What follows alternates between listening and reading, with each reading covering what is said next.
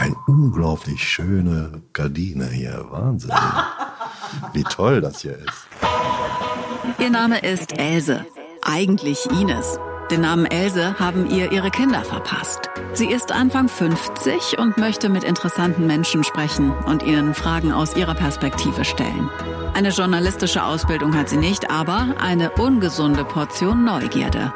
Meine Damen und Herren, hier ist Else.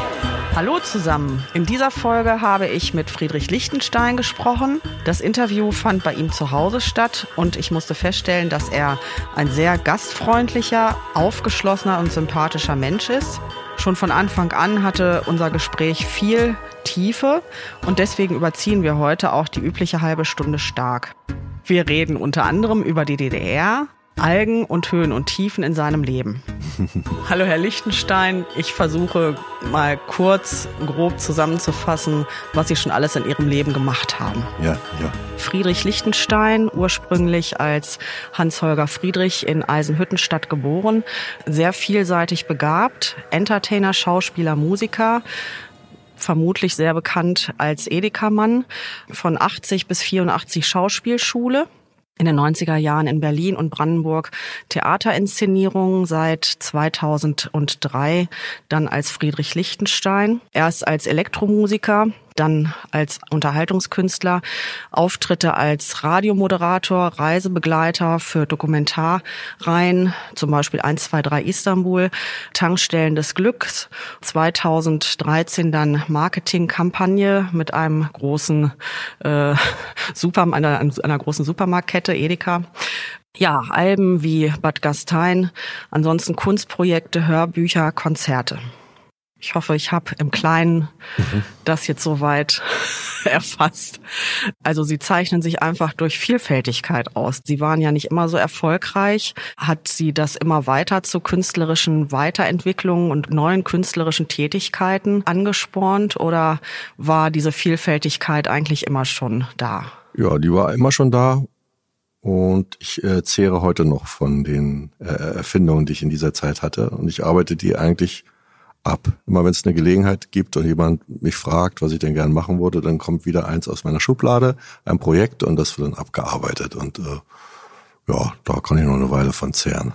Von dieser kreativen Phase, wo ich in so einem Tal war, wo es also wenig Geld gab, aber viele Ideen, Strategien und äh, Angriffe. Und äh, ja, das setze ich jetzt so peu à peu um. Eins nach dem anderen, ja. manches gleichzeitig oder? Ja, parallel und dreifach auch. Ja. Und ich habe mir, ich habe mich auch ein bisschen vorbereitet auf dieses Interview. Ich habe ja schon äh, sehr, sehr viele gegeben. Ich habe mir gedacht, ich würde gern auf drei Texte eingehen, die in meinem Leben eine Rolle gespielt haben. Gerne. Auch als Warnung an äh, die Leute da draußen. Man muss sich überlegen, welche Lieder man sich nimmt, welche man zulässt oder welche Texte. Weil diese Texte wirken. Also Texte sind Gesetze. Also nicht nur so wie äh, also Gesetze von von äh, Konflikten in, äh, der Menschen, also Erzählungen über über Menschen, sondern auch umgekehrt, wenn man Geschichten in die in die Welt hineinbringt, dann walten die auch und genau deshalb sollte man aufpassen. Man kennt es ja auch, wenn man unterwegs ist mit dem Auto meinetwegen und man sitzt neben einem Partner oder ein zukünftigen oder Ex-Partner und fängt plötzlich an zu singen. Und das Lied, was einem dann einfällt, ist meistens sehr, sehr konkret auf die Situation zu geschneidert. Und dann erwischt man sich wie das Unterbewusstsein.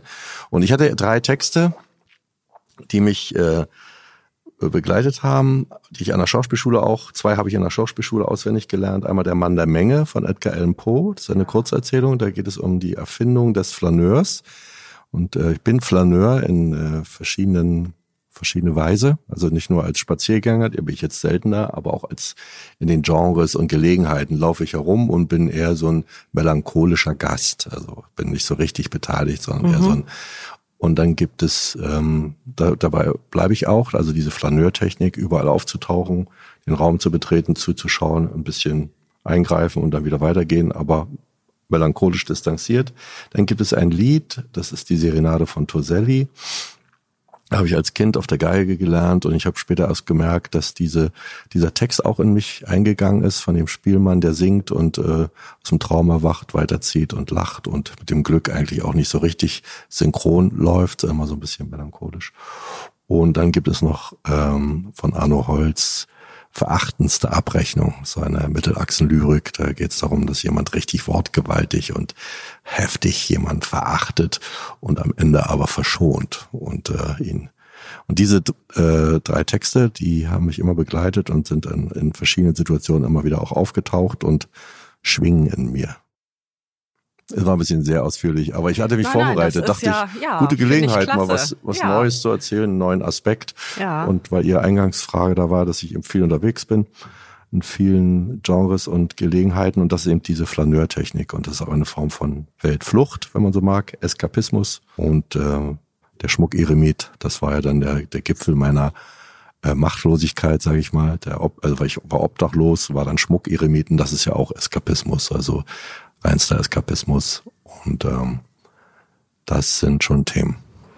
Ja, aber ich denke, das macht ja einen Künstler aus. Ja, ich glaube nicht, dass jemand ähm, oder selten, also da muss schon, denke ich, eine große Begabung da sein. Wenn ich direkt von der Schule komme, ja, und dann meine, ich bin Künstler. Ja, ja. ich denke, ähm, dass dazu einfach auch das die Lebenserfahrung gehört. Ja, und sicherlich auch bestimmte Punkte, die, die man sich steckt, so wie Sie das jetzt eben beschrieben haben, ne? dass man halt bestimmte Eckpunkte sicherlich auch hat, aber diese Lebenserfahrung, die muss man halt wirklich reinbringen, um das Ganze auszufüllen. Insofern fand ich das eine sehr gute Beschreibung. Das hat mir gut gefallen. Ja, das war also, aber ich finde junge Leute auch toll und die haben sowieso recht. Ich war ja auch mal jung und äh, war auch größenwahnsinnig als junger junger Mensch und viele Sachen, die ich mir als äh, ja, an der Schauspielschule ausgedacht habe. Ich hatte auch so eine One-Man-Show, die ist der Silberfisch, äh, ein Mann an Meer und der Silberfisch. Bin ich durch die Gegend gereist und die Texte, die ich da hatte, die spielen heute noch eine Rolle und äh, tauchen immer wieder auf. Also äh, man kann schon als junger Mann oder als junger Mensch auch nach den Sternen greifen und sich viel vornehmen. Ne? Also da muss nicht warten, bis man alt ist. Sollte man sogar. Sonst bleibt man ja schon in jungen Jahren stecken. Ne? Ja. Das ist einfach so. Ähm, sehen Sie sich eventuell selbst auch als Kunstobjekt?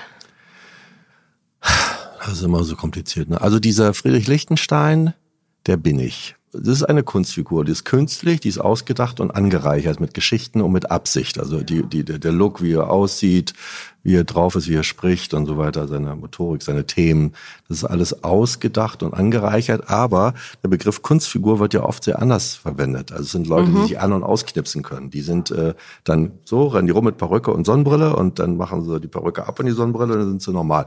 Bei mir ist es Tag und Nacht. Jeden Tag bin ich Friedrich Lichtenstein in allem, was ich tue.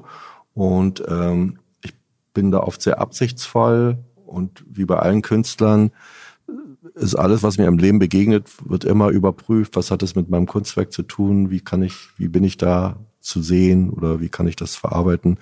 Und wenn ich in Urlaub fahre nach LA, dann fahre ich dahin, um Songs aufzunehmen und es ist immer alles, äh, hat es mit mir zu tun, mit meinem Oeuvre und äh, ja, auch das konzeptionelle Wohnen und so, dass man eben sagt, nee, ich will nichts kaufen und ich will nichts besitzen und alles ist eigentlich äh, Absicht und künstlich, also kunstvoll, wenn es alles gut läuft. Also es ist halt nicht der Beruf Künstler, sondern es ist schon der Mensch Künstler. Ja. Gut. ähm, welchen Anspruch stellen Sie an sich selbst, wenn Sie eine neue Idee in die Tat umsetzen oder was muss das nach außen erfüllen? Ich bin ja ein ironischer Mensch auch. Also ich bedeutet immer das eine, aber auch das andere, wenn ich was sage. Und ich weiß, dass es eine Außensicht gibt, die ich irgendwie befriedigen muss, damit ich existiere. Und dann gibt es einen inneren Kern. Also ich habe schon oft gesagt, dass ich das Gefäß für die Wünsche der unglaublichsten Leute bin. Und das, wofür mich die meisten kennen, war eigentlich so eine Art trojanisches Pferd, mit dem ich da ins äh, Rennen dann gekommen bin und bin da relativ schnell ausgestiegen und habe meine Sachen gemacht. Ich bin auch wie sagt man, so habe so, so einen Hang zum Personal. Also ich finde auch schön, wenn einfache Menschen und viele Menschen das verstehen und, und, und lieben, was ich mache. Aber dennoch möchte ich präzis sein in dem, was mhm. ich tue und will das vor meinem eigenen, äh, vor meinem eigenen Anspruch überprüfen, ob das dann alles so gut gelaufen ist. was ich da getan habe und ob das dann auch präzis ist. Und äh, in meiner Welt heißt Präzision, es ist eher ein Gefühl, die Präzision. Also es, und das, äh, ich bin ja Performer, also meine Arbeit ist ephemer, das ist also keine Skulptur oder kein Bild oder irgendwas, was da steht, selbst wenn ich ein Sänger bin oder ich bin immer der Typ, der performt und die Atmosphäre, die man sehen kann, ahnen kann, spüren kann, die dabei entsteht, das ist meine Arbeit. Und da will ich präzis sein. Und es geht immer so auch um Ambivalenz und äh, schöne Sachen, die eigentlich witzig sind und trotzdem traurig oder wahr, aber auch komplett ausgedacht und so eine merkwürdige Melange aus diesen Dingen, so ein Fluidum, dem ich dann begegne und dann sagen kann von meiner Seite, das war richtig gut, das war präzis, das war so, so toll. Und dass die anderen das dann vielleicht auch verstehen, manche emotional, wie in der Liebe, man irgendwelche Sachen versteht, ohne drüber zu reden, manche auch konzeptionell, weil sie eben auch schon sich mit Kunst beschäftigt haben, aber auch, dass Kinder das gut finden oder so einfache Leute und sagen, das war lustig, ja. Und das äh, finde ich eigentlich, das ist so mein, mein Job und das find, ist mein Antrieb, sage ich mal. Aber deshalb stehe ich immer jeden Morgen auf und äh, mache mich an die Arbeit. Würden Sie auch was machen, was jetzt nicht so unbedingt Ihrer Idee entsprechen würde? Oder ich meine, also jetzt sicherlich nicht mehr, aber war mal die Zeit da, als es mal nicht so gut lief? Ja, Oder wären Sie Ihren idealen äh, Vorstellungen dann einfach treu geblieben, hätten gesagt, nee, also das mache ich auf keinen Fall? Es gibt schon Sachen, die, die ich nicht mache. Mhm und auch nach wie vor nicht mache und nie gemacht habe. Aber das sind auch Sachen, für die werde ich nie gefragt. Weil ah, ja. auch keiner auf die Idee kommt, äh, ja. kannst du mal das und das machen? Sagen, Quatsch, musst du nie fragen. Das, das, das macht er nicht. Von vornherein also von erledigt. Das hat gar nicht mal mit moralischen Kategorien zu tun, sondern ja. auch mit irgendwelchen geschmacklichen oder anderen Sachen, die ja, Erfolg wurde man ja auch oft gefragt und Erfolg hat man auch, äh, wenn man anderen Erfolge ermöglicht. Also das war ja auch mein Eintritt. Also wenn andere mit einem einen riesen Hit landen können, dann wird man automatisch mit nach oben getragen. Und ähm, ja, ich hatte nun das Glück, dass ich äh, komplett drin war in dieser fremden Idee und dass die Leute sich meinen Namen gemerkt haben und, und den Charakter. Und, und ich habe da eben die Sachen gemacht, die ich immer mache, wenn ich irgendwo auftrete oder wenn ich irgendwo bin, habe ich genau die Art zu sein. Dies Ne? Die Art, sich zu bewegen, die Intonation, die Ironie, das ist so mein, mein Ding. Und da hatte ich Glück, dass das gebraucht wurde und dass mein Name noch eine Rolle spielt. Es gibt ja auch viele lustige Dinge, da weiß man gar nicht, wie der heißt, ja. der, der Typ, der das gemacht hat. Wo ne? der Name gar nicht auftaucht. Ja. Ne?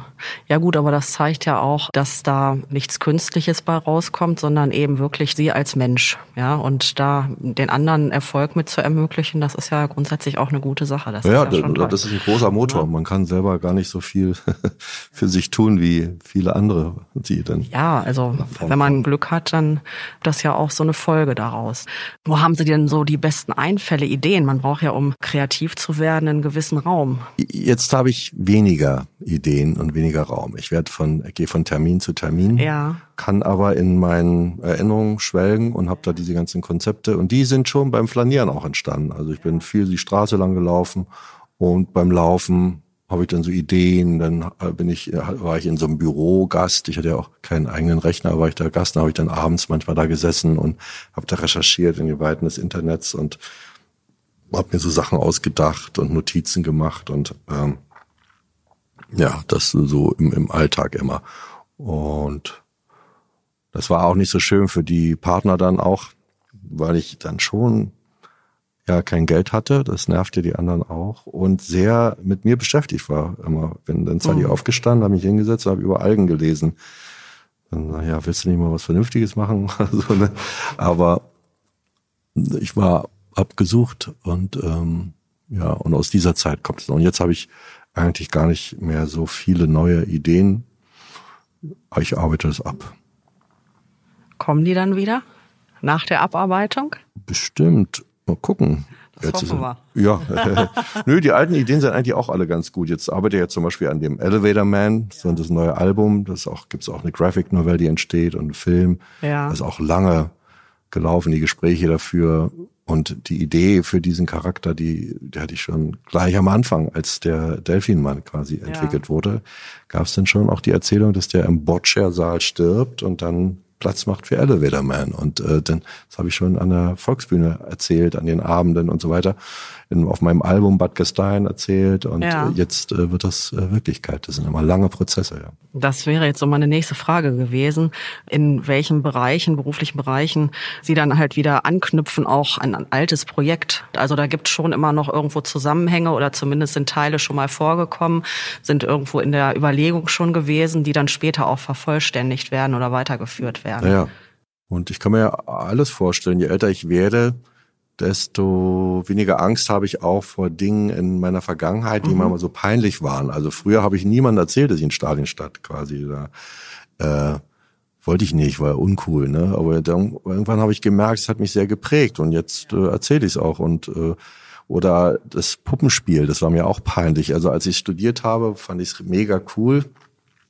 Da war es auch eine eine, eine tolle Position, so, so ein Puppenspieler zu sein. Und dann gab es eine Zeit lang, wollte ich einfach gar nicht mehr darüber reden, dachte mir, ist auch ein bisschen uncool. Und jetzt gibt es, taucht es wieder auf und äh, ich finde es gar nicht so uncool und äh, rede darüber und denke mir, ja, Puppentheater ist auch was sehr Artifizielles, sehr Schräges und ähm, jetzt taucht es auch wieder auf. Also wahrscheinlich, ja, und Theater habe ich ja auch richtig äh, mit wehenden Fahnen verlassen, weil ich auch so enttäuscht war von diesem ganzen Konstrukt, weil ich ja doch auch sehr ambitioniert war und dann nur einmal so enttäuscht war von diesem rückwärtsgewandten und pseudomodernen und diesen ganzen Vetternwirtschaft und dem feudalistischen Prinzip und äh, wie das da alles läuft mit über Geschmack und äh, Sympathie, aber nicht wirklich Kunst und ja, war ich sehr enttäuscht. Und äh, jetzt weht manchmal so ein kleiner Wind so aus der Theaterecke so rüber zu mir und dann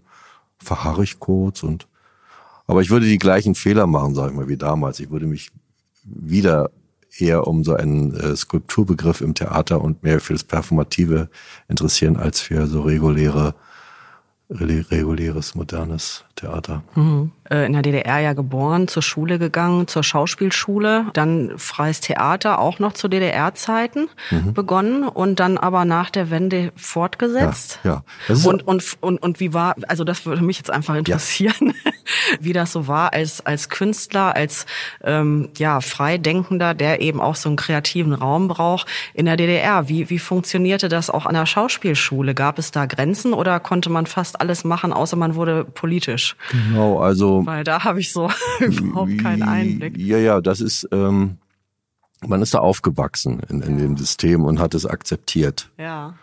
Man wusste, okay, Frauen kriegen Kinder und haben Schmerzen, Männer werden Soldaten Ah ja. zum Beispiel, ne? Oder äh, oder wie wir jetzt wissen, okay, Finanzamt muss man bezahlen und man muss die ganzen den ganzen Tag Leute denunzieren, immer Quittung ranschleppen, wo drin steht, wer wann welches Geld gekriegt hat. Das muss man akzeptieren. Und so hat jeder Staat so seine Dinger, die man akzeptieren muss. Und äh, dann ist das auch gar nicht so ein Problem auf, auf, auf der einen Art. Das andere ist, dass man ähm, natürlich wusste, wie man durch Ironie und Verklausulierung äh, Sachen sagen kann, die, wo man nicht richtig dingfest gemacht wurde. Aber man hat sich trotzdem gesagt und alle wussten, was man sagt. Das war ja auch das, das äh, Business von den Bühnenmenschen, dass sie sich auf die Bühne gestellt haben und irgendwas gesagt. Alle wussten, was der denkt, aber man konnte nicht, äh, äh, sagen wir mal, bestraft werden dafür, weil es nicht, äh, ja, das, und äh, da muss ich dazu sagen, die äh, Zeit, die ich als Künstler in der DDR verbracht habe, war sehr, sehr kurz. Ich habe äh, drei Kinder bekommen, habe dann auch Ja. dieses Babyjahr genutzt, war also gar nicht im Theater, habe dann 86 eigentlich erst angefangen und 89 ist die Mauer gefallen. Mittlerweile bin ich 30 Jahre Künstler in der BRD und kann darüber eigentlich mehr erzählen. Und ähm, ich hatte das Glück, also falls es noch sowas, äh, falls da einen Bedarf gibt, darüber zu reden, Ja. ähm, ein Glück, dass äh, ich zu den Künstlern gehört habe, die nicht reisen durften. Und der Westen war sehr neugierig auf die Künstler, die Richtig. nicht reisen durften. Und es war im Osten waren die Stars dann auch abgegessen, weil sie haben sie die ganze Zeit präsentiert bekommen. Für, für die war es richtig hart. Und für mich war es eigentlich super, weil ich bin dann jedes Wochenende irgendwo in einer Stadt in Westdeutschland aufgetreten, auf einem Theaterfest oder so und konnte da meine Sachen machen. Und äh, habe auch ganz gut verdient, habe mich gut bewegt und hatte eigentlich gar nicht so einen schlechten Start im Westen. Habe eigentlich sehr viele schöne Sachen machen können. Meine Kinder sind dann gewachsen. So ist auch mein Anspruch gewachsen. Als ich ganz klein war, habe ich so Kinderstücke gemacht für Kleine. Und als die größer wurden, dann wurde es immer größer. Und mein, mein ähm, ein Bruch, sag ich mal, der kam dann erst 2002. Da war es dann so, dass äh, mit, die Stadt mich nicht mehr fördern wollte. Ist ja auch das gute Recht zu sagen, nö, machen wir nicht. Ist bloß so, dass man, wenn man jetzt äh, ein Handwerker wäre, könnte man von dem einen Handwerkersbetrieb in den nächsten wechseln. Aber es gibt nur eine Stadt und einen, genau. einen Topf. Und wenn die dann ja. einen im März sagen, für dieses Jahr gibt's äh, keinen Cent für dich, dann ist das schon ein Todesstoß. Und das war hart. Aber ja, da musste man sehen, wie man da irgendwie weiterkommt. Ne? Das war ja, glaube ich, auch nicht nur ein Jahr, ne? Nee, das ging dann immer weiter. Es hat sich dann einfach, hat, hat, ja genau, hat einfach nicht äh, aufgehört. Obwohl äh, mich alle kannten hier. Mitte hat mich jeder gegrüßt, ja. alle wussten, ich, ich habe auch sehr, sehr gute Sachen gemacht, war mit Sascha Walz unterwegs, war mit äh, Dreisat unterwegs, mit Katrin Bauer von einer Volksbühne hatte ich eigene Abende, ich habe in den tollen Clubs gespielt. Es war nur so, dass es äh, die, die, die Abstände zwischen diesen Jobs waren sehr groß ja. und das Geld, was man da bekommen hat, war sehr, sehr wenig. Richtig. Es war unglaublich wenig und äh, das hat am Ende nicht mehr gereicht, um zu wohnen. Mhm.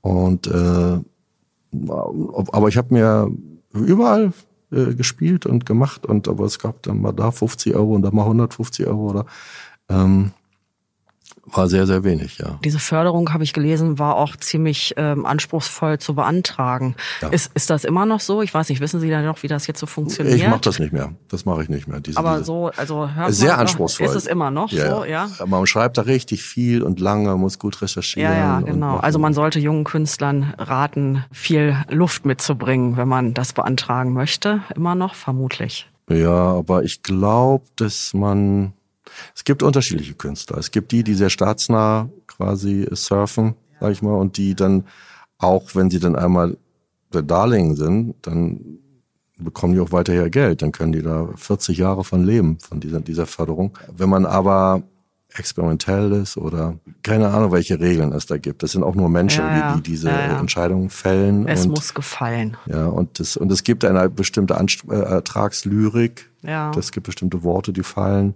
Wie überall, da muss man solche Anträge schreiben, da muss man auf eine Art in der Presse vorkommen. Mhm. Das ist ein sehr komplexes äh, Netzwerk. Und äh, es ist anstrengend, ja. Aber es ist auch ganz, eine Zeit lang war es auch ganz schön. Und ich habe schöne Sachen gemacht. Die Stadt auch äh, heute noch erinnern sich viele zum Beispiel an den Mittagsschlafsaal, den ich gemacht habe. Aber das war ja auch sehr anstrengend, großer Medienrummel, bloß danach war kein Cent in der Haushaltskasse. Das haben wir alles ausgegeben und man, äh, ja, das ist nicht schlimm, aber man kann ja sparsam vielleicht auch sein, keine Ahnung. Man, es ist wie beim Film auch, es ist ein Wunder, dass überhaupt was stattfindet. Es ist diffuses. Aber natürlich ist es schön, wenn man viel erbt und coole Kumpels hat. Ja. Und dann kann man auch ohne Ausbildung und ohne Fördergeld einen tollen Film äh, irgendwo platzieren. Aber ich glaube, das ist selten, oder? Ja, Godard war einer. Es gibt immer welche, die, die man sich ja, merkt. Das sind, die denn später, äh, äh, aber diese ganze Antragslyrik, das ganze Geschäft mit der Gesellschaft und diese, es ist ein Wunder. Ich finde, es ist ein Wunder, dass es Filme gibt, die 90 Minuten dauern und im Kino landen. Wenn man mal weiß, wie kompliziert das ist. Gar nicht mal das äh, Drehen. Das ganze Beantragen, Planen, Drehbücher und dann der Pitch und die Förderung und der Terminkalender und das Geld und die Preise und das ist ein unglaublich Business. Im Theater ist es auch so, ein bisschen kleiner und äh, halt auch also es ist unglaublich anstrengend und man, am Ende muss man auch immer die Zugeständnisse machen und man kann gar nicht so über die Stränge schlagen, wie, wie man will. Schlingensief hat es hingekriegt, ne? also ein paar haben es dann geschafft, über die Stränge zu schlagen und neue Sachen zu präsentieren, aber die anderen, die sind ja immer relativ konventionell am Ende und wer, wer hat die, die Regeln, die die Dramaturgen ihnen sagen und die, die Leute, die äh, Journalisten auch äh, in der Lage sind wahrzunehmen. Die lernen ja auch immer erst und erst wenn ein bestimmtes Phänomen nicht mehr aufzuhalten ist, dann verstehen die es auch und äh, loben das dann auch und erkennen es, aber die haben dann viele Jahre davor das nicht gesehen und haben Leute vielleicht äh, schlecht beschrieben und äh, in einfach falsche Schublade gesteckt. Falsche Schublade, ja genau und dann dann hat man auch äh, schnell schlechtere Karten. Ne? Also sind, sind alles sehr von sehr einfachen Menschen, die äh, einfache Bedürfnisse haben und nicht sehen, wenn andere andere Bedürfnisse haben und vielleicht auch äh, was können, was sie nicht nicht äh, dechiffrieren können. Und dann muss man sehen, wie man durchkommt. Ja, muss Freunde haben, muss hartes hartes Leben. Mhm. Es wird halt viel nur so das Endergebnis angeschaut oder auch nur die Fassade angeschaut, ohne halt dahinter zu gucken, wie Sie das jetzt beschrieben haben, äh, wie kompliziert es halt auch ist, einen Film zu machen. So sind halt viele Sachen. Und das ist so eine ja, natürlich schnelle, einfache Art zu sehen, ach, ne, ist toll geworden, aber was vorher war mhm. und was dazugehört und so, das wird halt wenig, wenig gesehen. Ne? Deswegen sollten jetzt Jugendliche zuhören, das ist immer so mein Anliegen. Mhm. Also es geht nicht so einfach, das ist fast nicht möglich, ohne Schulabschluss mhm. zu erben und dann ganz erfolgreich zu werden. Also ich denke, so eine gewisse Arbeit ähm, gehört dann einfach dazu. Ne? Ich denke, das äh, ist jetzt dann ja, doch auch noch mal rausgekommen. Das, das liegt mir immer sehr am Herzen. Also da bin ich immer, bin ich immer ganz bedacht drauf. Ja. Ne? Ich muss noch einmal kurz äh, auf die DDR zurückkommen. Mhm. Äh, Gab es da so eine Sehnsucht nach Freiheit? Also so wie ich es jetzt eben verstanden habe, gar nicht so sehr, weil das war halt alles so normal und das passte halbwegs. Oder um. ist die deswegen trotzdem da gewesen? Weil irgendwo, also ich weiß es so von der Verwandtschaft auch, man kam halt wirklich, also die, die Rentner kamen ja dann, die konnten mhm. uns besuchen kommen, ja. unsere Verwandtschaft, aber die anderen ja nun mal nicht. Ne? Äh, es war einfach sehr, sehr schlimm, das muss man sagen. Also ich gehöre nicht zu denen, die sich äh, verharmlosen. Den Osten gibt ja so Ostalgiker auch und die sagen dann irgendwie, ach, wir hatten es doch gut und wir haben immer draußen gespielt den ganzen Sommer mhm. und hatten Äpfel und ja. mein Vater, der hatte, wir hatten eine große Wohnung und also diese positiven Sachen gibt's natürlich immer und jede Kindheit ist irgendwie schön, aber es war ein Desaster. Und wenn man den Schalter umlegen würde und würde jetzt, wo wir hier sitzen, würden wir uns in die DDR beamen. Ja. Das ist unglaublich, was es da für Essen gab, was für Autos, wie das Design aussah. Es war alles schlechter. Jede, jede Musik, jede, jedes Auto, es gab, es war ganz, ganz schlimm. Das Grau, der, die, die Ofenheizung wurde. Also es war wirklich extrem grau, extrem depressiv, wie die Leute aussahen, die, die, es war wirklich, ähm, sehr, sehr trist. Und zu wissen, dass man nicht rauskommt sein Leben lang, bis ja. zum Tod nicht über die Grenze kommt und die westliche Welt sieht, sondern nur Rumänien, Bulgarien, Polen und so, das ist wirklich extrem hart. Und es, so wie heute kein Tag vergeht, wo man nicht einmal über Preise redet oder irgendeine Art Deal, so gab es äh, damals wirklich äh, kein Tag, wo man nicht über den Westen gesprochen hat und was die Hose besser ist und der Kaffee besser riecht und die Seifen und die Filme und so. Ähm, wir hatten ja auch Westfernsehen, wir waren also sehr gut äh, informiert, wir haben den ganzen Tag, Westfernsehen geguckt auch. Und äh, es gab eine große Sehnsucht nach dieser Freiheit. Aber mein, ich war ein bisschen ängstlich. Ich hätte das ja. niemals auf mich genommen, das Risiko. Und ähm, fand auch dass ich eine besondere Situation hatte. Aber es haben sehr, sehr viele im Osten gedacht. Ich dachte, ich habe es eigentlich ganz gut. Ich bin so Künstler, ich kann eigentlich denken und machen, was ich will, wenn ich nicht plump bin, sondern wenn ich das irgendwie nicht verschlüssel. So politisch werde, nicht so ja. nicht zu sehr auf die Eins. ja. Dann war das immer so ein bisschen äh, und einfach damit umgehen kann. Wie gesagt, wie heute auch das Finanzamt da ist, da muss man auch mit denen umgehen und sagen, wenn ich das falsch mache, dann nicht im Gefängnis. Selbst die Prostituierten müssen äh, alles immer abgeben und äh, also also da ist auch gibt's auch so eine Art von Zwang und Möglichkeit, also unter die Räder zu kommen. Und äh, das musste man irgendwie in den Griff haben, aber es gab eine große Tristesse und eine große Traurigkeit und eine große Sehnsucht. Und also es war natürlich unglaublich, was für eine mega Geschichte, dass die Mauer fiel und man dann rüber durfte. Und dann auch das, der ganzen anderen, dass man nach Rio fahren durfte, dass man in Italien war. Die, also es unglaublich schön und was für ein Zufall äh, oder was für ein Glück, wer immer daran geschraubt hat. Vielleicht wird man es irgendwann mal erfahren. Ähm, es ist wirklich richtig, richtig, richtig gut und ganz toll. Jetzt merke ich aber, ich bin von Amerika auch fasziniert. War jetzt da und ich merke, dass die Argumentation vieler Deutscher eigentlich so ähnlich ist wie die Argumentation der Ostdeutschen gegenüber Westdeutschland. Mhm. Bei uns hat man auch gesagt, da drüben sind alle bescheuert, die sind alle doof, die sind alle ausgebeutet, die sind alle krank, die haben keine Krankenversicherung, ganz viele Obdachlose und die schießen sich alle um, da gibt ganz viele Morde und so, da geht er nicht rüber. Äh, so ist jetzt auch wieder, also wird gesagt, ja, Amerika ist ganz schlimm da, die schießen ja, sich alle ja. tot, die haben keine Krankenversicherung, sind alle obdachlos und so weiter. Und dann komme ich da hin nach äh, LA und sehe aber, die haben es ganz schön gut hier. Und wenn ich mal ein bisschen drüber nachdenke, dass alles, was uns so anturnt und auch ausmacht zurzeit, kommt von dort. Alles, alles. Das Essen, die Musik, die Filme, die Elektroautos, das Internet, Facebook, die ganzen Dinge, alles. Das Nachdenken über äh, äh, äh, saubere Ozeane, die Algen, die Kelbwälder, die das, das ganze Style kommt alles von da und äh, wir rennen hinterher, versuchen es nachzumachen. Manchmal dauert es länger, manchmal dauert es vier Jahre, dann machen wir es auch so. Und äh, es ist wirklich ähnlich. Und dass ich da hinkomme und denke, oh, was für eine schöne Luft hier und so eine schöne Häuser und so tolle Leute, die sind so freundlich und da, da geht's mir ähnlich. Also da gibt's also den neuen Sehnsuchtsort, wo ich aber auch natürlich überhaupt keine Ahnung habe, wie soll ich da funktionieren? Was sollen die, was wollen die von mir? Was kann ich da tun? Mhm. Aber äh, ich bin da hingefahren, New York kenne ich auch ein bisschen, ist auch oh, eine harte Stadt, ist gruselig, das sagen auch viele über Berlin. Das ist eine harte Stadt und da wirst du umgebracht und die ganzen Drogendealer und die können keinen Flughafen bauen und die sind irgendwie alle Volltrottel da. Und äh, ist trotzdem ist es ganz easy, wenn man die richtigen Wege geht und kann ja ganz gut existieren. Ja. Also es ist nur halt ganz flach. Das geht ja gerade mal bis zum Knöchel von New York, Berlin. Ne? Ja, also die kleine ja. Traufhöhe und die Energie ist es ja wirklich überhaupt nicht zu vergleichen. Also da merke ich so eine kleine Parallelität, wo ich dann denke, ja, eigentlich im Ossis, die Ossis haben immer so über den Westen gesprochen und die jetzt die Deutschen reden über Amerika so, ne, als wäre das irgendwie so ein beklopptes Land, was es nicht drauf hat, nur Armut, Armut und und aber wenn man hinguckt, gibt's auch viele, denen es sehr gut geht da, ne, muss ich sagen. Ist es immer noch so das Land der großen Möglichkeiten? Ja. Sehen Sie das so?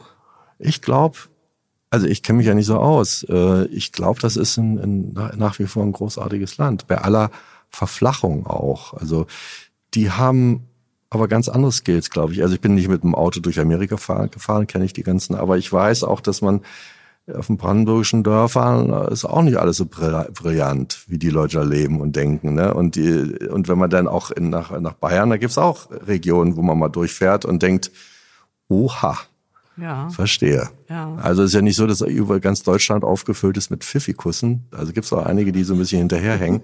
und die Oberpfiffikusse, die sind eben dann auch schnell mal kriminell. Das, das vergisst man ja auch. Dass also die führenden Wirtschaftskapitäne, das sind ja Kriminelle, die kommen in den Knast. Und manche waren schon, manche würden kommen, wenn sie den Fuß würden auf vielleicht Amerika in Zukunft noch, ja genau. Ja. Und das ist eigentlich, also das ist immer diese die Selbstwahrnehmung von Deutschland ist echt äh, lustig, wie die sich so darstellen.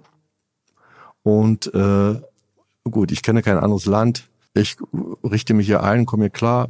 Ich wollte nur, weil es um die DDR geht, sagen, dass es jetzt auch wieder ein Sehnsuchtsland gibt, eigentlich. Das für mich ist es die USA eigentlich, also bestimmte Regionen in den USA, da kriege ja.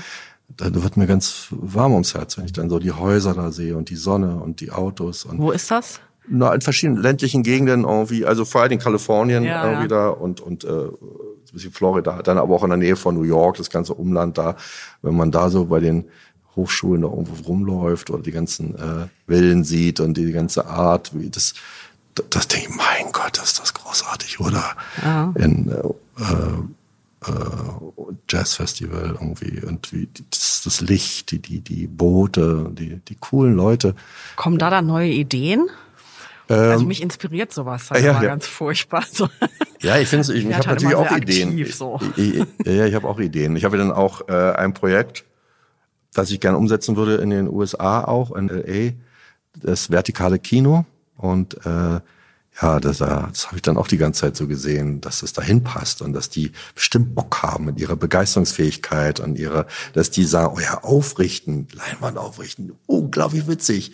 Äh, Los Angeles, dann können wir die Ankunft der Engel irgendwie vielleicht sehen und wir sehen endlich unsere großen Palmen und der Flachfilm ist vorbei. Wir sind ja sehr, sehr flach, also aber dann geht's nach New York und dann geht's irgendwie in die Berge und äh, dieses äh, Aufrichten so auch als, als Kinoimpuls. Das könnte ich mir vorstellen, dass man da die auch begeistern kann und so. Das ist, äh, aber ja, in so einer sehr naiven ähm, Art, denke ich das. Und äh, aber ja, aber da kann ja noch richtig was draus werden. Also Ja, das, genau. äh, ne, meine, manche Sachen brauchen halt auch ein paar Jahre oder Ja, so, ne? ja. Manche gehen schneller. Wenn man also jemanden findet, der das schnell mitzieht, dann geht das natürlich schneller, ne? Wobei, ähm, ich weiß nicht, also ich schätze Sie jetzt schon so ein, Sie sind mehr so jemand, der auch alleine dann macht, ne? Oder Sie brauchen jetzt nicht unbedingt Leute, mit denen Sie zusammen machen. Doch, doch, doch, ich mache mit sehr unterschiedlichen Leuten, so, aber die Wo zusammen. kommt die Idee? Kommt doch aber eigentlich von Ihnen. Ja, die Idee schon. Und man muss dann aber auch immer den, dem anderen so das Gefühl geben, dass der die Idee hatte. dann ist es immer ganz gut. Und mir ist es ja dann, ich bin ja Metaphysiker und ich glaube auch so an Karma. Ich glaube, dass die, die, äh, die Dinge dann doch am Ende so sind, wie, wie man sie gedacht hat oder so. Und dass das das Entscheidende ist, weil wir ja auch ein riesen äh, Reservoir an, an Wahrnehmung haben und der ganze Körper ist ja ein Wahrnehmungssystem und das ist ja viel, viel heftiger als nur das, was wir gerade so als einen Gedanken überprüfen können. ne? Also wir können ja viel, viel mehr und laufen durch die Gegend und in unseren Genen und in die Vorfahren plappern immer noch in uns. Also es ist ja ein riesen, riesen äh, Berg an, an, an Informationen und da die walten ja heftiger als wir glauben und ähm, deshalb bin ich, denke ich, mit die Wahrheit. Aber manchmal ist das Schicksal auch gemein, wenn man das, man muss dann bestimmte Regeln einhalten, man muss dann auch was fordern, habe ich auch gelernt, muss dann leider auch sagen, 50 Euro, nee, Genau. 5000. Und dann äh, ist man auch verpflichtet, dem, dem der, der Wirklichkeit gegenüber das so zu sagen und nicht dann alles so ins Schlechte laufen lassen und dann anschließend sagen, ja, siehst du, hab doch gesagt, die Welt ist scheiße. Ne? Dabei hat man es selber so ein bisschen ins Schlechte laufen lassen, weil man sehen wollte, wie alles ein bisschen schnell und äh, mies sich sortiert. Ja. Darf man nicht. Als Sie ähm, so nichts oder wenig verdient haben, haben Sie da auch an sich gezweifelt und mal überlegt, mal was ganz, also ich weiß, mit den Algen, da kommen wir gleich nochmal drauf, aber ich glaube, das war vorher, ne? Mit den Algen. Das geht schon auch lange, ja. seit, der, seit der Kindheit, genau. Ähm, mal dran gedacht, dann irgendwie was anderes zu machen, sich irgendwo anstellen zu lassen und zu sagen, okay, jetzt von 8 bis 16 Uhr, jeden Monat kommt das Geld, oder war das nie ein Gedanke? Ähm, na, nicht wirklich. Und das, äh, nee, nicht wirklich. Das Komische war ja auch, dass, dass ich tatsächlich auch in den Zeiten wirklich finstersten Niedergangs, äh, ich hätte ja auch zu Behörden gehen können, zu Ämtern gehen können, hätte mir auch die Unterstützung holen, habe ich ja nicht gemacht.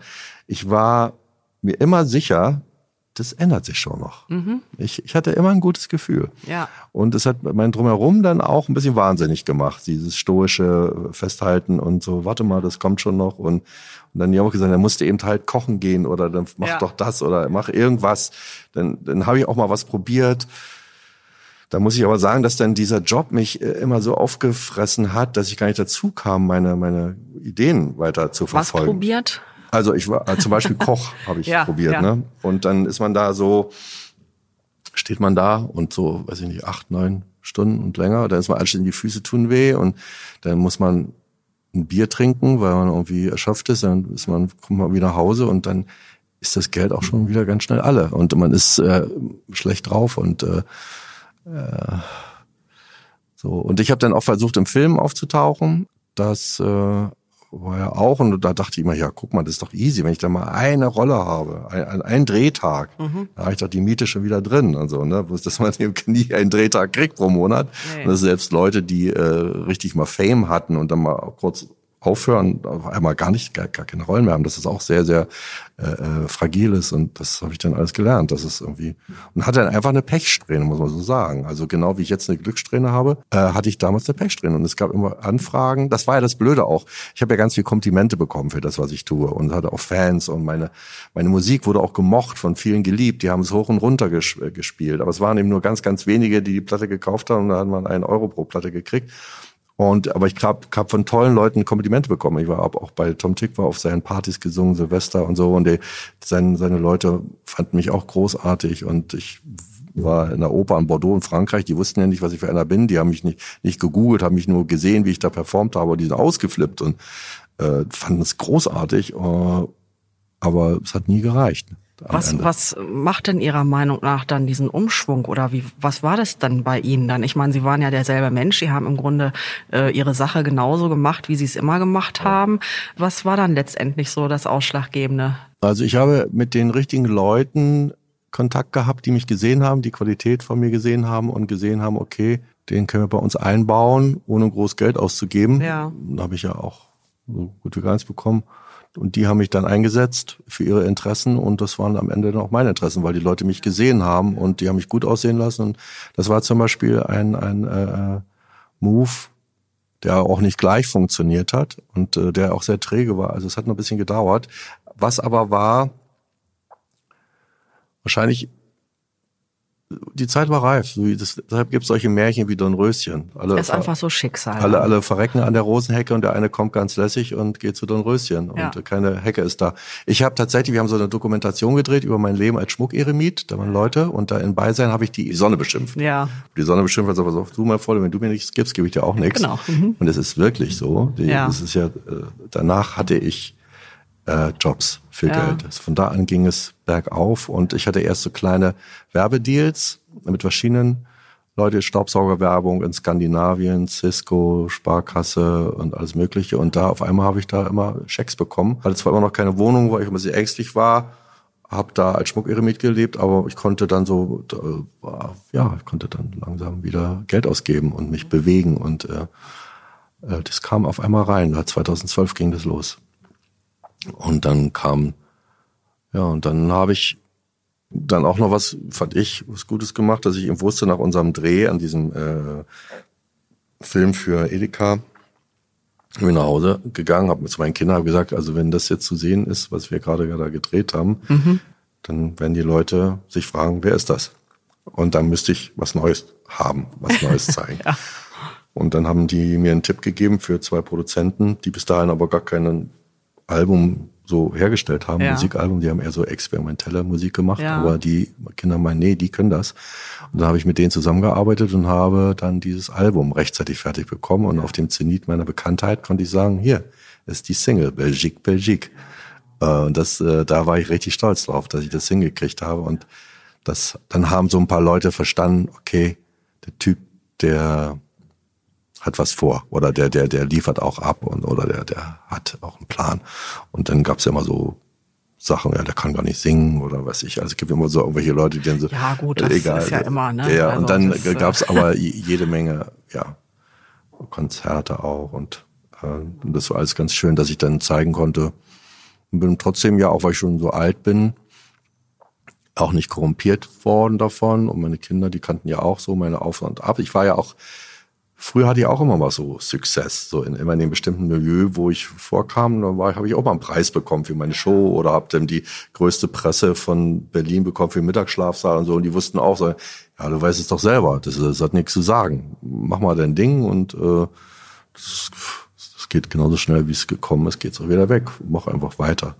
Und dann habe ich äh, immer weitergemacht und ähm, hatte dann auch eine Agentin, die mir dann auch so mal klar gemacht hat, die das auch beobachtet hat von außen, auch in den Zeiten meines Success. Meinen so, sag mal, Friedrich, ganz ehrlich, du weißt wahrscheinlich gar nicht, was du damit alles machen kannst. Ne? So, ich, dann hat sie mir so einen äh, Vorschlag nach dem anderen gebracht und dann bin ich immer jedes Mal irgendwo hingefahren und habe dann für meine Art in der Welt zu sein Geld bekommen. Und das äh, ja, ist bis heute geblieben. Wir hatten vorhin schon mal das Thema Freunde. Wann waren mehr Freunde da, als sie noch nicht so berühmt waren oder als es oder jetzt? Mm, ja, ich bin gar nicht so ein Typ, der so viel mit Freunden rumzieht. Ne? Also ich bin eher so mit meiner Familie zusammen ja. und mit meinen Partnerinnen. Dann, ja. Das ist so mein Hauptinteresse irgendwo. Ja.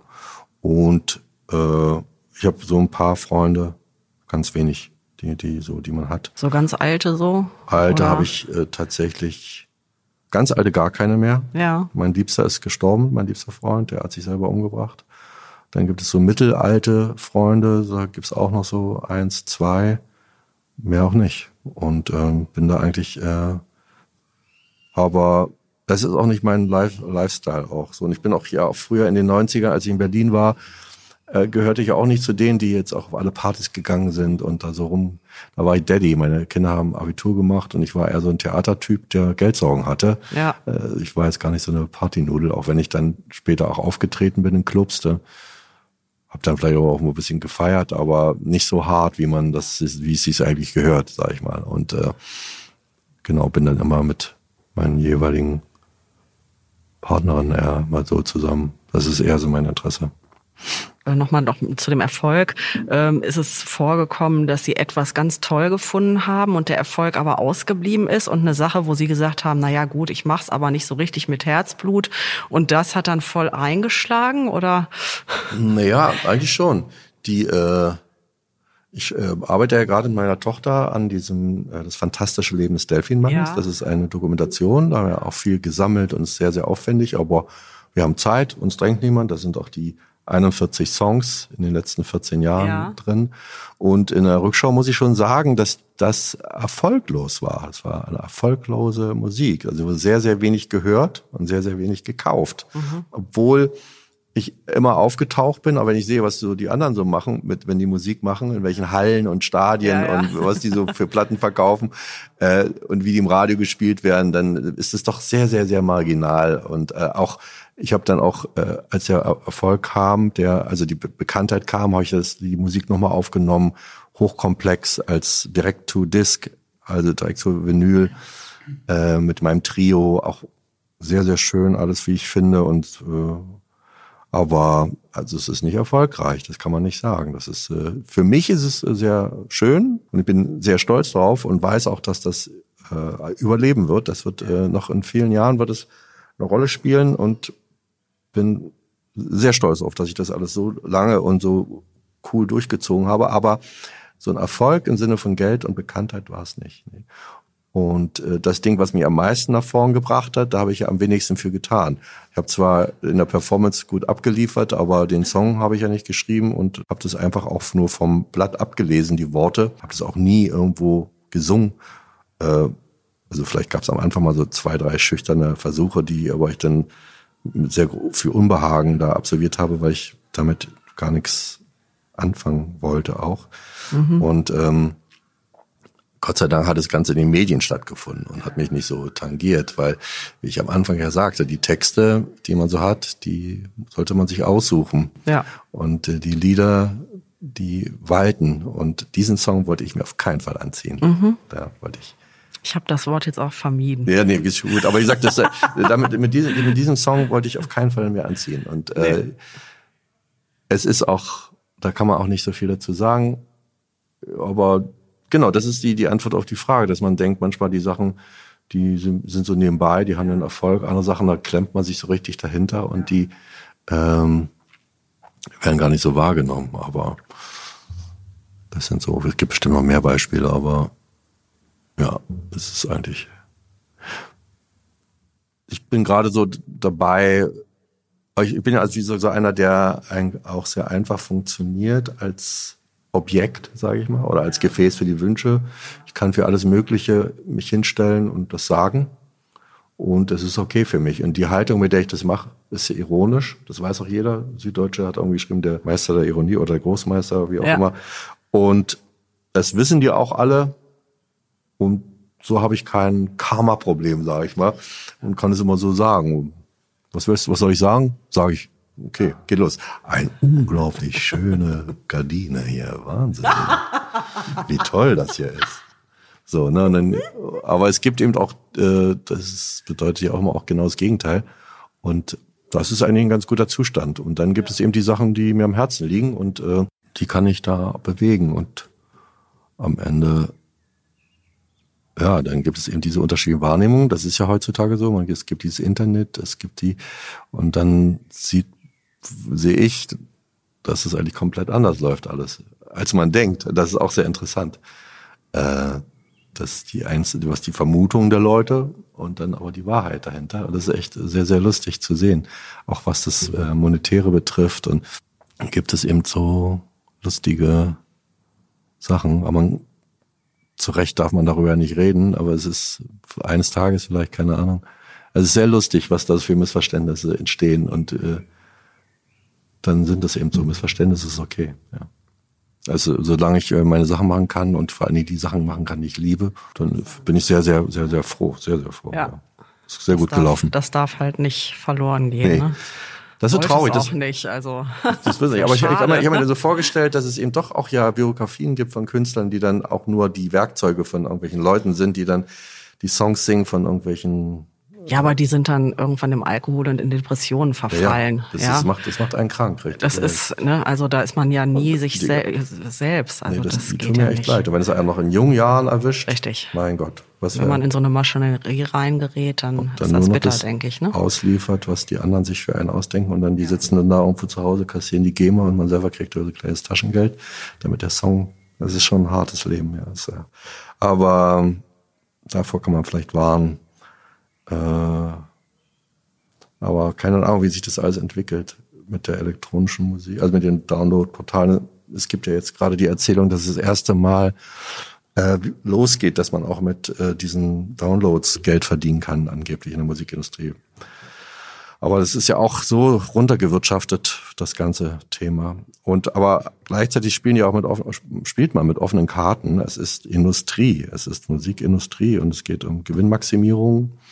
Und da gibt's verschiedene Kniffe, wie man das anstellt. Also dass es immer am Ende immer weniger reintut und immer immer raffiniertere Scharmützel, juristische Wege gibt, damit dann ein Song dann richtig viel Geld abwirft und ein anderer halt nicht. Ne? Aber es ist ja mit allem so, das ist auch mit Mieten und aber dennoch gibt es gute Musik und gute Filme und schöne Dinge. Gute Kunst. Gute Kunst gibt es. Und das finde ich wirklich erstaunlich dass das immer doch noch am Ende, dass, dass, dass es das gibt. Ne? Also es ist unglaublich, wie viel Widerstände es gibt. Und wenn man überlegt, wie schnell man was kaputt machen kann auch. Ne? Ist ja auch so, gehört ja zu Ja, gerade jetzt durch durchs Internet. Ne? Ja. Also mit einem Satz oder so Ja. ist dann schnell was getötet. Das Ja. ist einfach so. Echt richtig, man kann eine Scheibe einschmeißen und aber wie, wie lange es braucht, eine Scheibe zu bauen auch. Und so ist es mit vielen auch, ja. Und dass es dann am Ende trotzdem das Schöne gibt und äh, Dinge in der Welt sind, die funktionieren und gut sind, das ist schon, das ist ja auch was ein bisschen im Osten, so habe ich das zumindest erlebt, gibt bestimmt andere, die es anders erleben, dass man da auch schneller zufrieden war. Das war ja ein Arbeiter- und Bauernstaat und äh, es war ja so, dass der Arbeiter und Bauer hat, hat natürlich Interesse, nicht so viel zu arbeiten wie im Kapitalismus. Ne? Er will, ein bisschen ruhiger zu Hause sein und ein leichtes Leben haben. Und man gab sich in vielen Dingen äh, oft so schon auch eher zufrieden. Und Also- auch so gemeinsam, denke ich. und dann ne? sagt so, man, ja, lass es doch oder? grau, ist doch scheißegal, die doch so. Ne? Und jetzt, wo, wo ein anderer dann, weil er wusste, okay, ich kann Millionär werden, ich werde das Haus rosa streichen. Da hat er richtig gekämpft, damit er Millionär wird und äh, wir haben gesagt, ach komm, lass es grau. Und dann diese, aber die Finesse, die dann die, oder die die die die Lust, aber manchmal war es vielleicht hier, keine Ahnung, was da alles äh, zusammenkommt, aber schöne Dinge zu schaffen, die gut funktionieren und toll sind, das ist ähm, Finde ich, finde ich gut. Und so will ich auch meine Kunst verstehen, dass man immer weiter dreht die Schraube und immer besser wird und immer feiner und immer toller wird, damit das, damit die Welt auch schöner wird und äh, nicht vorher schon sagt, ach scheiße, lass es alles dumm und simpel und Oder gleichmäßig. ja oder gleichmäßig. Also man, dass man Ja, sagt, aber das erkennen halt viele leider nicht mehr, ne? Und ich sehe das immer so bei den Jugendlichen, ne? Das geht also wirklich so alles nur noch nach Schema F, so eigenständig irgendwie und ein bisschen links und rechts vom Weg oder so. Das ist schwierig, ja. naja, das ist schwierig. Das Vielleicht, ist vielleicht kommt's auch wieder. Und es gibt ja auch viele Jugendliche, die jetzt dann schon auch mal wieder was sagen und was machen. Vielleicht schlägt sich das dann auch in Ideen, in Kunst wieder um. Und es kommt halt nach entsprechend. Also ich sehe es so auch, was Forschungssachen anbelangt. ne? Da tut sich ja leider eben nicht hier unbedingt so sehr viel, weil das Geld meist nicht da ist. Ja, oder es irgendwelche Regelungen gibt, die das Ganze eindämmen. Aber in Amerika, also wenn ich das sehe, äh, was da zum Teil für Forschung, für Neuerungen betrieben werden und so, ich denke, so Gesellschaft wird auch, wenn sie genug gesättigt ist und es ihr viel zu gut geht, äh, auch sehr faul. Und es muss halt einfach erst wieder so eine, so eine Bewegung in Gang kommen, dass dann wieder was passiert, dass wieder gemacht, getan, gedacht wird. ja, Vielleicht sind wir an so einem Punkt, weiß ich nicht. Na, es gibt ja so zwei, zwei Vermutungen. Ich meine, einmal ist so, dass wenn die Gesellschaft so erschöpft ist und äh, einfach melancholisch erschöpft, ausgebrannt, dann fällt denen nichts mehr ein. Wenn es denen aber gut geht, dann, dann werden sie äh, kreativ und haben Überschuss an Kraft und äh, gehen demonstrieren und oder machen so. Das sind ja auch oft, wird ja auch immer falsch interpretiert. Das ist ja auch der Adel gewesen, der sich da die Er- Erneuerung der Gesellschaft ausgedacht hat und äh, die großen Studentenbewegungen und so, das sind ja auch manchmal Kinder von Intellektuellen, die von Hause aus Geld hatten. Das sind ja nicht immer die Armen, die zehn Stunden in, in, in der Fabrik standen, die das dann, also ein gewisser Wohlstand und eine gewisse Lässigkeit in der DNA seiner Familie oder seiner Existenz ist eher dafür gemacht, äh, nach den Sternen zu greifen und was Neues zu wagen. Die anderen sind ja einfach erschöpft. Ja, einfach erschöpft. Die haben keine, keine Kraftreserven. Die sind einfach entweder mental erschöpft von den ganzen äh, Scheinarbeiten und Rumgeschubse und Leiharbeiten und der Diskriminierung durch Mindestlöhne und was da so alles gibt und dass die einfach erschöpft sind durch und durch und dann schlechtes Essen essen, weil sie eben billig einkaufen und äh, das ist die ganze Verwahrlosung auch, die man auch äh, in Berlin ja spürt, die schlechte Ausbildung an den Schulen, die Stimmung. Als ich dann hier nach Berlin gekommen bin und eine Schule für meine Kinder gesucht habe, da war ich auch so erschrocken, was für eine Verwahrlosung. Und das ist also auch wirklich gründlich schiefgegangen. Also die Deutschen hätten viel, viel mehr von ihrem Reichtum in, in Ausbildung, Schulen und in gutes Essen, gute, gute Manieren und all dieses geben müssen, damit die Kinder dann ausgeruht und schön ins Leben gehen und anfangen, nach den Stern zu greifen. Und jetzt sind die alle so erschöpft von diesem ganzen Hin- und Hergefahre und S-Bahn fällt aus und Schulessen ist schlecht und äh, alle sind erschöpft und die Eltern haben keine Zeit, weil sie zehn Stunden arbeiten und alle sind auf Anschlag und äh, bekommen irgendwelche äh, Pakete mit irgendwelchen Sondermüll nach Hause und dann geht das kaputt. Also diese ganze Drumherum, das ist wirklich auch, auch, auch, auch sehr, sehr blöd gelaufen, finde ich. Also da hätte man, keine Ahnung, schon viel mehr immer reingeben müssen in die Jugend.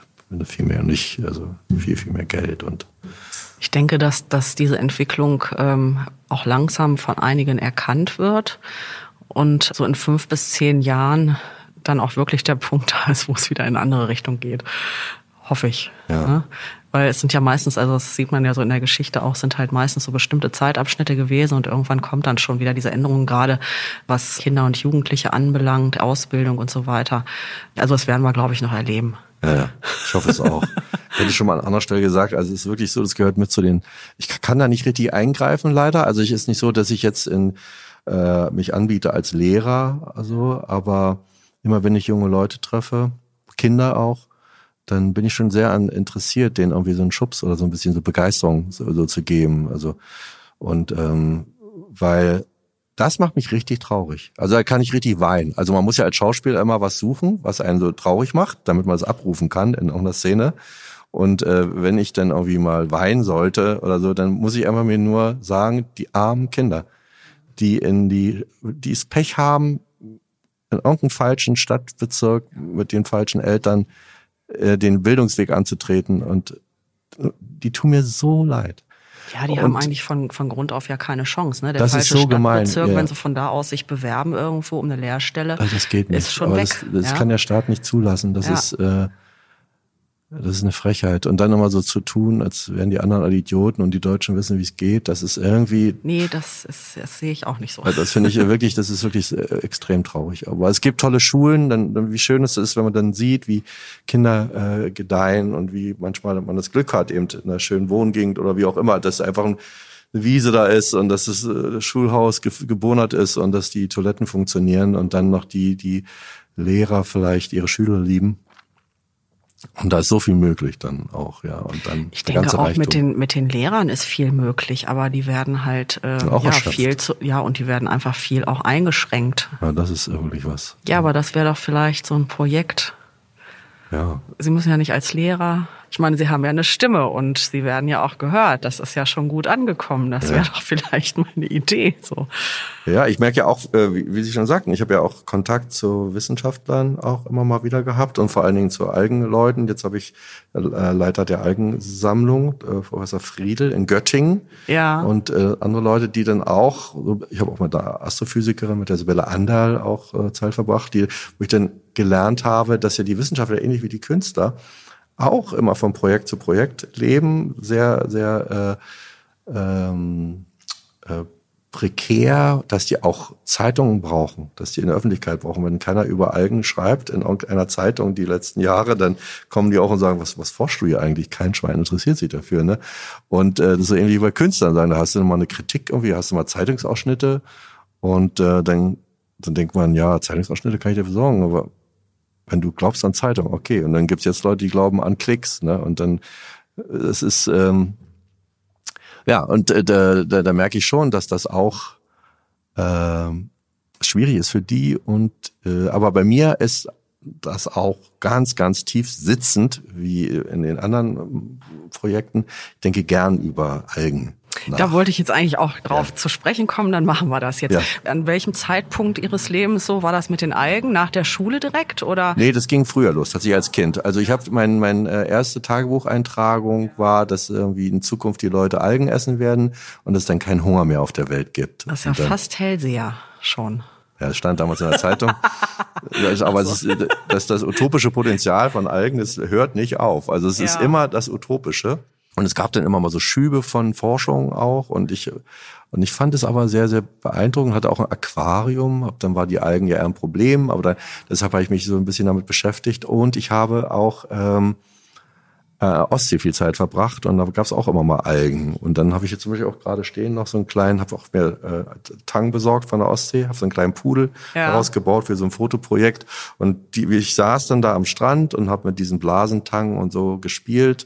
Wir haben Tiere gebaut und das schöne Licht, das Wasser, der Sand und die Algen, das hat mich sehr äh, quasi gesund gemacht, sage ich mal so vom Gefühl her, fühlte mich da auch sehr, sehr happy.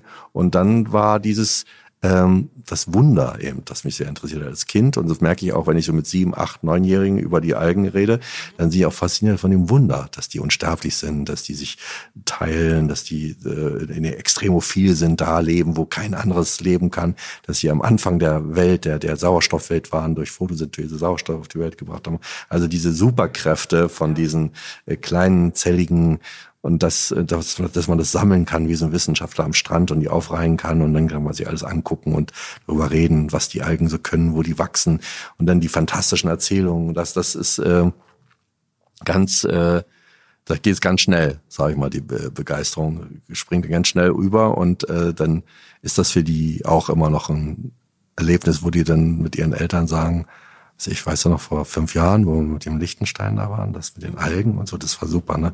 Und dann, ja, und da kann man diese Anekdoten erzählen. Und das, äh, ja, da habe ich mein ganzes Leben mich immer damit beschäftigt. Wollte es auch ursprünglich ja werden, hatte das auch alles so angelegt, bin aber durch meinen Militärdienst etwas äh, weggekommen vom äh, von der normalen Welt und bin dann auf der Schauspielschule gelandet. Dachte, okay, ich kann also nicht so richtig hier mitmachen. Ich muss irgendwie Künstler werden, ich muss irgendwie was finden, damit ich hier äh, über die Runden komme. Und das war eben dann Schauspielschule und dann habe ich den, den Pfad verlassen, könnte mir aber vorstellen, also das wird auch noch kommen, eine Frage wie, ich, wir sind mit dem Herrn Friedel und mit anderen Leuten auch, wir hätten Lust, ein eigenes äh, Museum zu bauen. Also keine Sammlung, sondern ein Museum und dann auch so viele kulturgeschichtliche Aspekte und dann aber vom the very first beginning auch das System der Alge, der Welt der Algen äh, aufzugreifen und dieses äh, Museum dann relativ amorph und symbiotisch und Algenblüten explosionsmäßig in der Welt zu verteilen, damit es nicht nur ein Haus ist, kann natürlich auch ein Haus sein, aber es kann noch viel mehr sein. Und diese Form zu finden und das dem Wachstum und die Verschaltung der ganzen Informationen über Algen in der Geschichte, in der Kulturgeschichte, in der Materialwelt, in der Designwelt und was es da so alles gibt. Natürlich auch in der realen Mikrowelt der Algen, aber auch Makroalgen und dass man da drin rumläuft und ein Museum baut. Und äh, das findet der äh, Friedel auch gut, Professor Friedel. Und ähm, ja, da habe ich nur wenig Zeit bis jetzt gehabt, mich dazu mit, mit auseinanderzusetzen. Habe gerade ein sehr, sehr schönes Buch hier mhm. und das würde ich Ihnen schenken. Ach, das ist lieb. Über Algen. Das ist bei Mattes und Salz äh, erschienen. Ja. Und ich habe mit der, wir haben auch einen Text erarbeitet, also ein Interview, wo ich aus meiner Richtung komme und er aus seiner Richtung als Wissenschaftler, ich als Entertainer. Weil ich ja natürlich, das muss man immer sagen, wenn ich diese ganzen Geschichten erzähle, Anekdoten erzähle, bin ich der Entertainer. Und bin auf keinen Fall ein, ein, ein Wissenschaftler in keiner von den Disziplinen, die ich da anspreche, weder Philosoph noch Biologe noch was es noch alles für Wissenschaften gibt, die in der Algenwelt rumwildern. Ich bin der Performer und ich erzähle von den Algen, weil ich das System Alge als Weltbeschreibung sehr, sehr gut finde und auch für meine Art zu performen. Also dieses äh, verzweigte, symbiotische, das, das finde ich sehr gut und dass man irgendwann auch aufhört, diese Kontrolle zu behalten über die ganzen Verzweigungen und so weiter, dass man sich so ein bisschen wegbewegt und wie hinter so einer geklöppelten Gardine voller Informationen dann eigentlich so das den Gegenstand sieht. Ne? Und äh, ahnt und dass man so wie es gibt es eben so einfache berühmte Sachen wie die über die Schädlichkeit des äh, Tabaks von Tschechow, ja. auch so ein Typ, so ein Einakter, der in der Schauspielschule sehr oft gemacht wurde, ähm, der erzählt und erzählt, aber man kriegt die ganze Zeit mit, der erzählt überhaupt nichts über Tabak, der erzählt nur über das Verhältnis zu seiner Frau. Und so erzähle ich äh, zwar die ganze Zeit über Algen, Algen, Algen, aber ich erzähle eigentlich von meinem Verhältnis zur Welt. Und der äh, Friedel ist aber auf mich zugekommen hat mich im Netz gefunden und hat mir dann so bestätigt, dass ich super gute Formulierungen gefunden habe, auch das alles sehr, sehr gut beschreiben kann, dass das ganz toll war, hat mich eingeladen, da war ich da und habe mir das alles auch angeguckt und äh, war ein ganz tolles Gespräch. An einem Sonntag, wenn ich da früh rein mit dem Zug und dann die ganze Zeit geredet, geguckt und gemacht, so wie, wie so Anglerfreunde oder weiß mhm. ich, so wie zwei ja, Jungs, ja. die Motorrad schrauben. So, und da haben uns auch die ganze Zeit, die sich, hört ja nie auf, was ja. macht ihr die ganze Zeit, worüber redet ihr? Und wir haben die ganze Zeit da alles äh, uns angeguckt und gemacht und, und äh, spekuliert und so. Also ist eine große Leidenschaft und ähm, da wird auch noch was passieren. Es ist, ich hätte auch als äh, Dozent, so als externer Dozent hier in, in, in äh, Oberschöneweide arbeiten können, hatte ich auch so ein Angebot in einer Schule für, äh, wie heißt dieses Hochschule für, die machen sich, kümmern sich auch um, um Museen und so weiter. Also die entwickeln Museen. Habe es gerade nicht, gab einen kleinen Aussetzer. Aber jedenfalls die wollten das auch, aber da hatte ich gerade so, so viel zu tun und äh, das Geld und die Arbeit waren eben so, so wenig Geld für, für so viel Forschung Arbeit. Gibt nicht viel Geld, da dachte ich mir, das kann ich mir nicht erlauben, ganz ehrlich. Ja, ich kann jetzt hier ja, nicht ja. die ganze Zeit da verbringen. Bis jetzt hat es noch kein anderer gemacht. Und vielleicht komme ich da wieder rein und, und ja, wäre doch super. Wege finden. Ich finde es sehr, sehr gut, ja. Also es ist echt ein tolles, tolles Thema. Also. Ja, ich denke, das wird sich auch immer noch weiterentwickeln. Also ich habe da auch so ein bisschen was mit zu tun gehabt mal. Ah. Wenn man in Japan gelebt auch ja. und ist völlig verkannt, aber liegt auch, denke ich, ein bisschen daran, dass halt äh, ja hier Forschung nicht so unbedingt unterstützt wird. Ja, es mhm. wird halt nicht unbedingt gefördert. Und wir haben natürlich hier auch einfach nicht die äh, Bedingungen mit den ähm, Algen, die so in der Ostsee oder so ja, sind. Da kann man halt nicht so viel mit anfangen. Die sind schön anzuschauen. Ich finde die auch ganz toll aber ähm, sie brauchen halt Wärme ne? Mhm. und viel Licht. Und da ist so Taiwan oder so einfach wesentlich besser für geeignet. Das ist leider so. Ne? Ja, es gibt auch noch in nördlichen Hemisphären, also in, in ähm, Großbritannien oder so weiter oben, da gibt's auch äh, Plantagen für. Also das kann auch kaltes Wasser. Also es ja, ist, ja. ich will ja nicht. Aber sie und, und Algen sind ja gerade, weil sie unter Wasser sind, kommen die ja eben mit weniger Licht aus als die Pflanzen oberhalb des Wassers. Da kommt ja weniger Wasser hin äh, weniger Licht hin. Und es gibt kaltes Wasser, da wächst, wächst zum Beispiel Kelf hervorragend und die, aber das ist, Ostseespiel finde ich auch so ein bisschen äh, unambitioniert. ist auch wunderschön, ist aber die Wiege, aber es ist eben ein kleines, flaches, laues Meer. Und das, die anderen Meere sind natürlich viel gigantischer und größer und die, das ist natürlich viel, viel beeindruckender, was da so alles wächst dann. Aber es geht, geht um Überfischung da ist eben auch besser ja, Plastikmüll und da kann man die Algen fragen und äh, die wissen auf alles eine Antwort und äh, wie wir wissen, auch kann, kann der Planet Erde sich auch sehr gut helfen, selber. Also der geht da nicht zugrunde. Bis zu einer gewissen, ne, bis zum gewissen Maße, ja. Ja, aber der, der, ich meine, hat ja vielleicht sterben wir Menschen weg, weil es irgendwie, aber das, könnten auch, wenn es als Salz, also der ganze Planet mit einer hochkonzentrierten Salzlösung bedeckt wäre, würde es immer noch Algen geben, die Photosynthese betreiben. Oder die, die, die kommen immer klar. Oder wenn hier überall alles voller Vulkane ausbricht und alles oder alles kalt ist, die wachsen sogar im Schnee, also in der Antarktis äh, gibt es blutenden Schnee. Ja, also die kommen überall vor und äh, an denen kann man sich mal ein Beispiel nehmen. Und äh, weil der Mensch neigt ja dazu, sich in der Natur Bilder zu suchen, weil er zu Recht glaubt, dass die Natur eigentlich die Meisterin ist. Aber genau, ich sage deshalb sage ich, Zeit der Eiche ist vorbei. Mhm. Jetzt ist die Zeit der Alge. Und das, äh, die Eiche war früher auch mal eine Alge. Also die Leute, die Bäume lieben, müssen keine Angst haben. Also die Bäume sind auch natürlich Endosymbiosen oder sind aus Endosymbiosen mit Algen entstanden. Aber die Algen sind eben viel diverser, viel back to the roots, wie man so schön sagt. Und die ganzen Geschichten, die wir hier im Internet haben oder in unseren Biografien oder wie sich alles so entwickelt, dass dieses Baum diese Baumdarstellung, die mit Darwin irgendwie ja. so den Zenit erreichte, das reicht einfach nicht aus. Also das muss andere grafische Darstellungen geben oder das muss fortgeführt werden. Das muss sie, ergänzt da, werden. Ja, durch durch Algen äh, äh, äh, Bilder. Aber am Ende ist es ja noch der Mensch, der sich darum kümmert, dass die Maschine die neue Spezies wird. Wir haben die Rubrik Else lässt Fragen fragen ein nettes kleines Mädchen, die ist fünf, Palina, die stellt immer die erste Frage. Mhm. Wieso kannst du so gut tanzen? Ja, liebe Palina, ich interessiere mich fürs Tanzen. Ich gucke gern zu und probiere selber aus und habe als Kind mit meinen Eltern Fernsehen geguckt. Da gab es Tanzunterricht und da haben wir Tanzschritte gelernt vorm Spiegel und dann ging es immer weiter. Ich interessiere mich sehr fürs Tanzen. Ich fand es sehr interessant. Ich könnte noch ganz lange mit ihm mich weiter unterhalten. Ja, Vielleicht können wir es ja irgendwann mal fortsetzen. Ähm, erstmal vielen, vielen Dank. Es war total interessant, furchtbar schön und es hat mich sehr gefreut. Ja, vielen Dank. Mir auch gefreut. Und jetzt schenke ich Ihnen noch das Eigenbuch. Das ist lieb. Dankeschön.